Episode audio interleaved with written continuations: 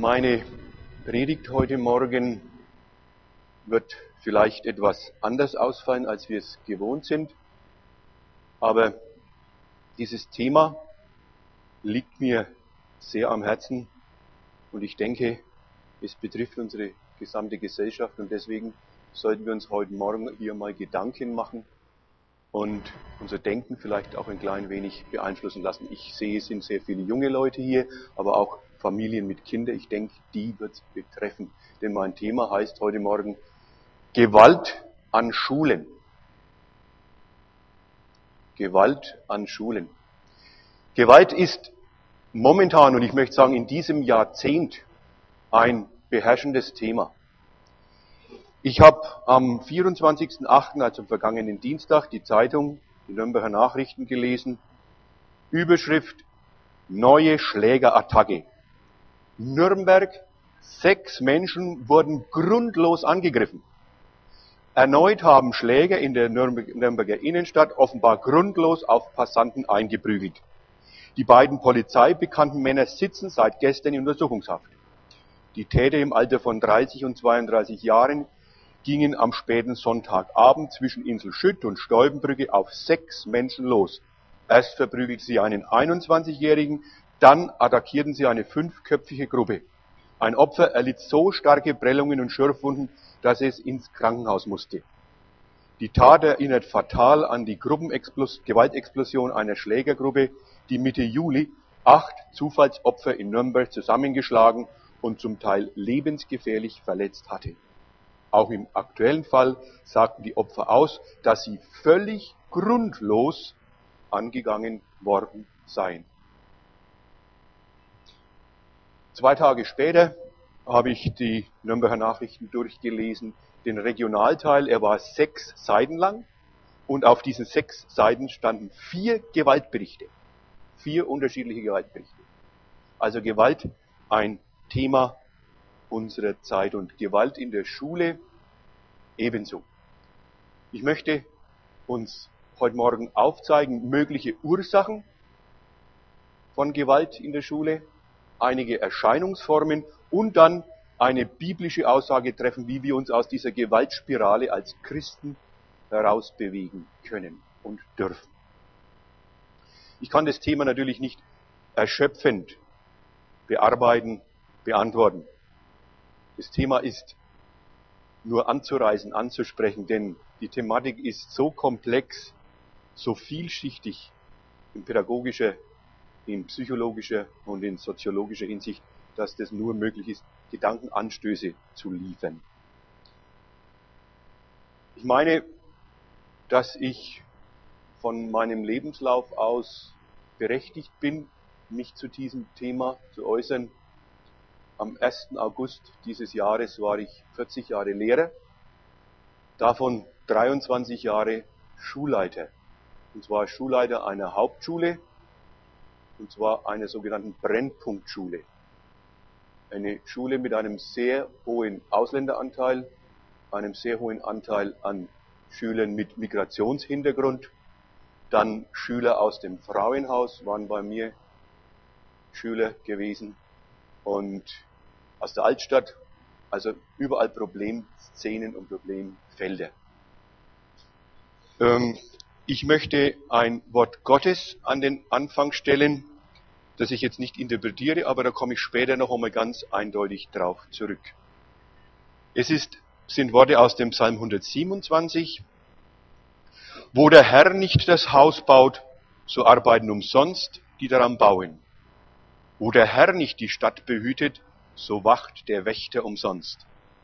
Es ist umsonst, dass ihr früh aufsteht und hernach lange sitzet und esset euer Brot mit Sorgen.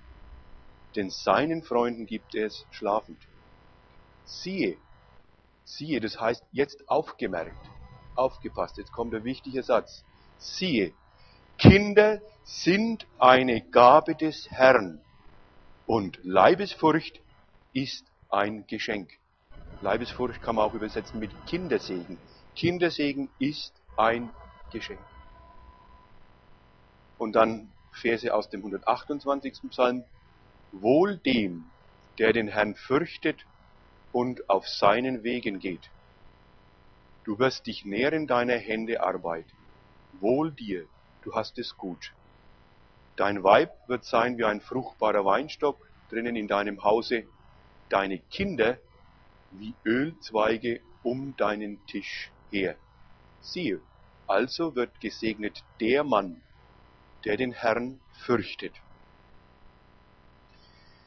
Die Statistiker haben ermittelt, dass in der Bundesrepublik Deutschland jeder fünfte Schüler, also 20 Prozent aller Schüler, einmal in seinem schulischen Leben ein Opfer von Gewalt geworden ist. Jeder fünfte Schüler Opfer von Gewalt. Ich erlaube mir zwei Zitate anzuführen. Es sind die gefährlich, die gefährdet sind. Und dann mein allererster Grundsatz im Umgang mit Problemschülern. Wer Probleme macht, hat Probleme. Wer Probleme macht, der hat Probleme. Woher kommen nun die Probleme? Die Probleme, die unsere Kinder, unsere Jugendlichen gewaltbereit machen. Soziologen sind sich einig, es sind fünf Gründe, die unsere Kinder, unsere Jugendlichen gewaltbereit machen. Ich möchte sie uns kurz vorstellen. Es sind zum ersten die Wohn- und die Lebensbedingungen. Das Wohnumfeld, in dem die Kindheit und die Jugend erlebt wird, wirkt sich direkt und auch indirekt auf die Entwicklung und das Selbsterleben und die Selbstverwirklichung von Kindern und Jugendlichen aus. Insbesondere fehlen häufig Spielplätze, Spielräume, Freizeitmöglichkeiten. Die Kinder hängen, die Jugendlichen hängen auf der Straße ab, weil sie nicht wissen, wohin. Der zweite ganz starke Grund, warum unsere Kinder Probleme machen, das ist der sogenannte Gruppeneinfluss. Gruppeneinfluss. Die Gruppe der Gleichaltrigen spielt für junge Leute eine ganz große und bedeutsame Rolle für das Heranwachsen. Insbesondere bei der Identitätsfindung. Wer bin ich denn eigentlich? So ist es alterstypisch und normal, dass sich Jugendliche zu Gruppen, zu Klicken, zu Gangs, zu Banden zusammenschließen. Der Einzelne fühlt sich nämlich im Schutze dieser Gruppe sicher. Er wird dadurch aber auch risikofreudiger. Er sucht bei Problemen Zuflucht in dieser Gruppe. Und die Gewalt verschafft dem Täter ein Gefühl von Macht und Stärke und natürlich auch wieder die gewünschte Anerkennung in der Gruppe.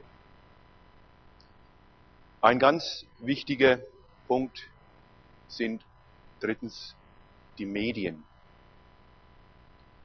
Unbestritten werden Kinder und Jugendliche über die Medien mit Gewalt konfrontiert. Und zwar wesentlich häufiger und intensiver als im tatsächlichen Leben. Problemlösungen mittels Gewalt werden oft so dargestellt, als ob sie die einzige Möglichkeit überhaupt darstellen würden. Und diese Muster übernehmen Kinder, Jugendliche in ihr Leben hinein. Und erschwerend kommt dann dazu, wenn sie dann selbst noch in einem Milieu leben, in dem die Gewalt zum Alltag gehört. Einige Zahlen. Viertklässler, also Grundschüler, an, äh, konsumieren an Schultagen 137 Minuten Unterhaltung am PC. In Ferientagen 204 Minuten. Und bei Hauptschülern hat man ermittelt, dass sie am Tag, ob Schule oder Ferien, bis zu fünf Stunden am PC sitzen. Ich habe also Kinder erlebt, die sind früh zur Schule gekommen, haben um 8 Uhr gegähnt, und dann sage ich, warum bist du um 8 Uhr schon müde? Und dann sagte ich, ich habe mir ja schon zwei Filme reingezogen. Frühstückt hat er nichts, aber zwei Filme hat er sich schon reingezogen gehabt.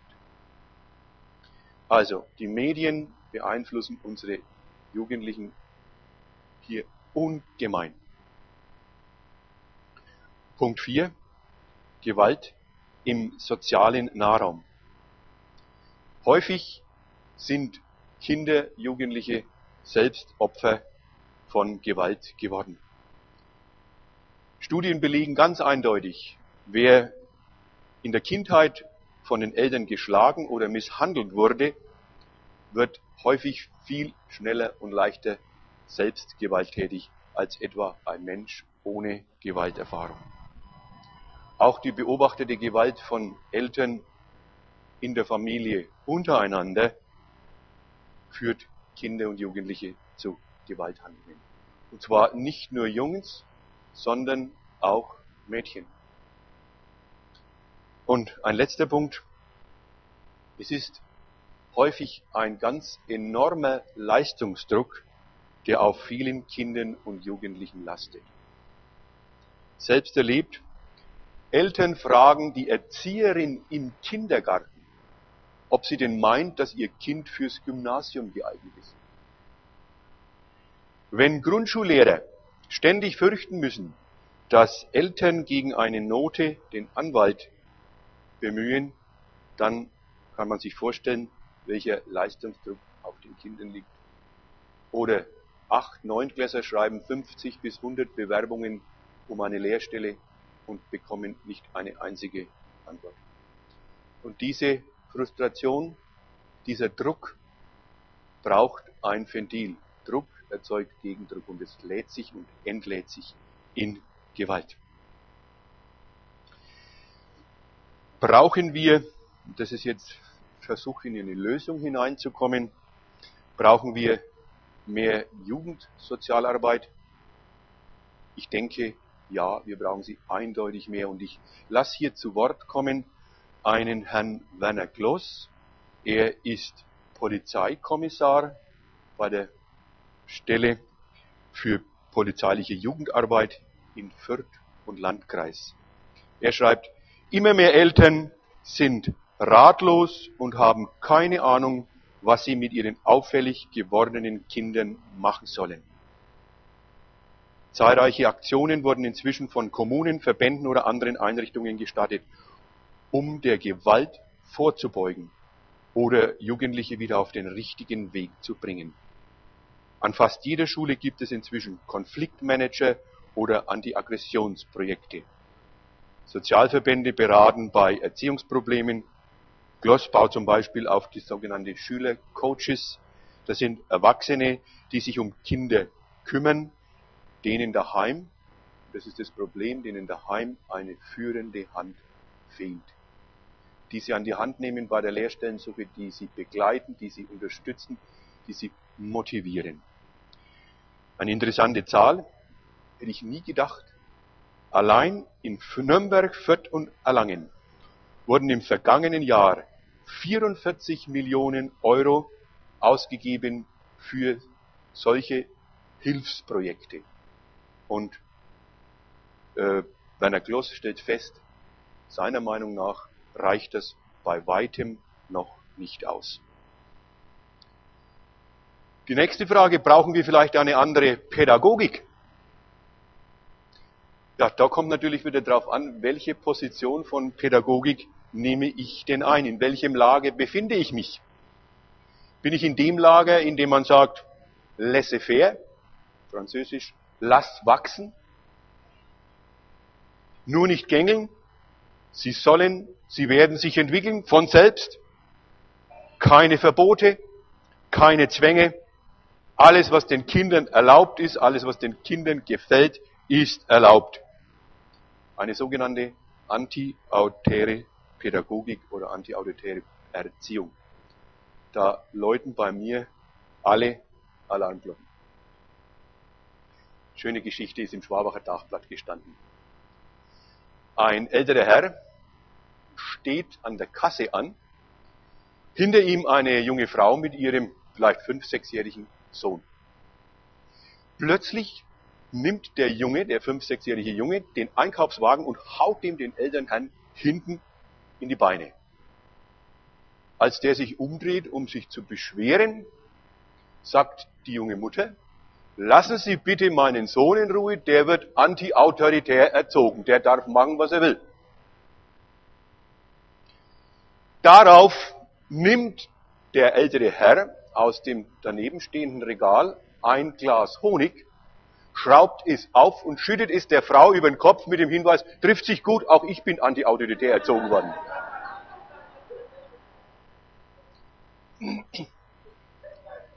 Stand so in der Zeitung im Schwabacher Tagblatt.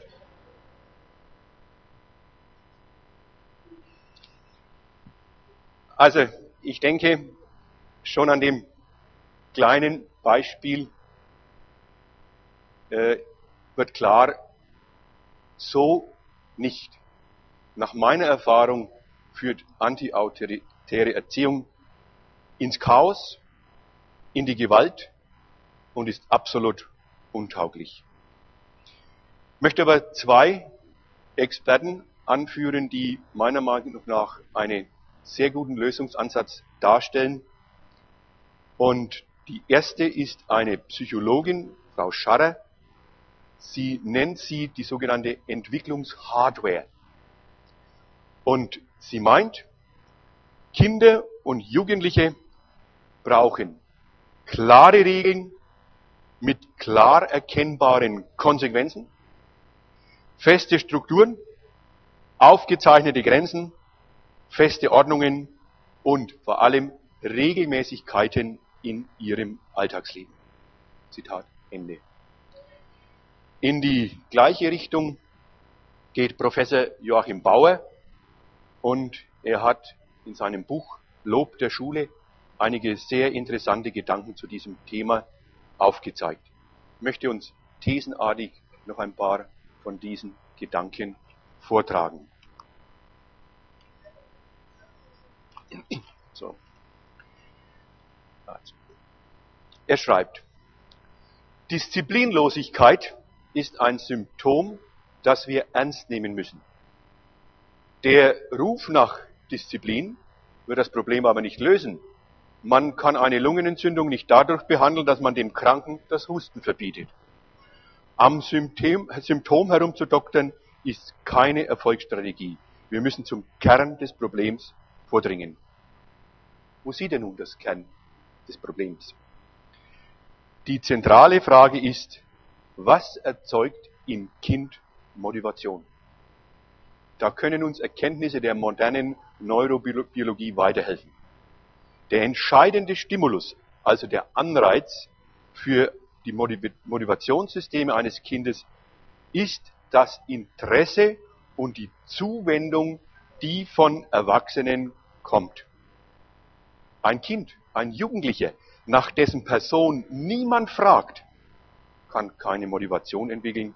Das ist ein biologisches Faktum. Die entscheidende Umwelt des Kindes sind Bezugspersonen, die sich ihm mit Liebe zuwenden, sich mit ihm aber auch kritisch auseinandersetzen. Und nun die Frage nach der sogenannten intrinsischen Motivation, also eine Motivation, die von innen herkommt. Ich lerne, weil mich das interessiert, weil ich lernen will und nicht, weil meine Eltern und, oder meine Lehrer dies wollen.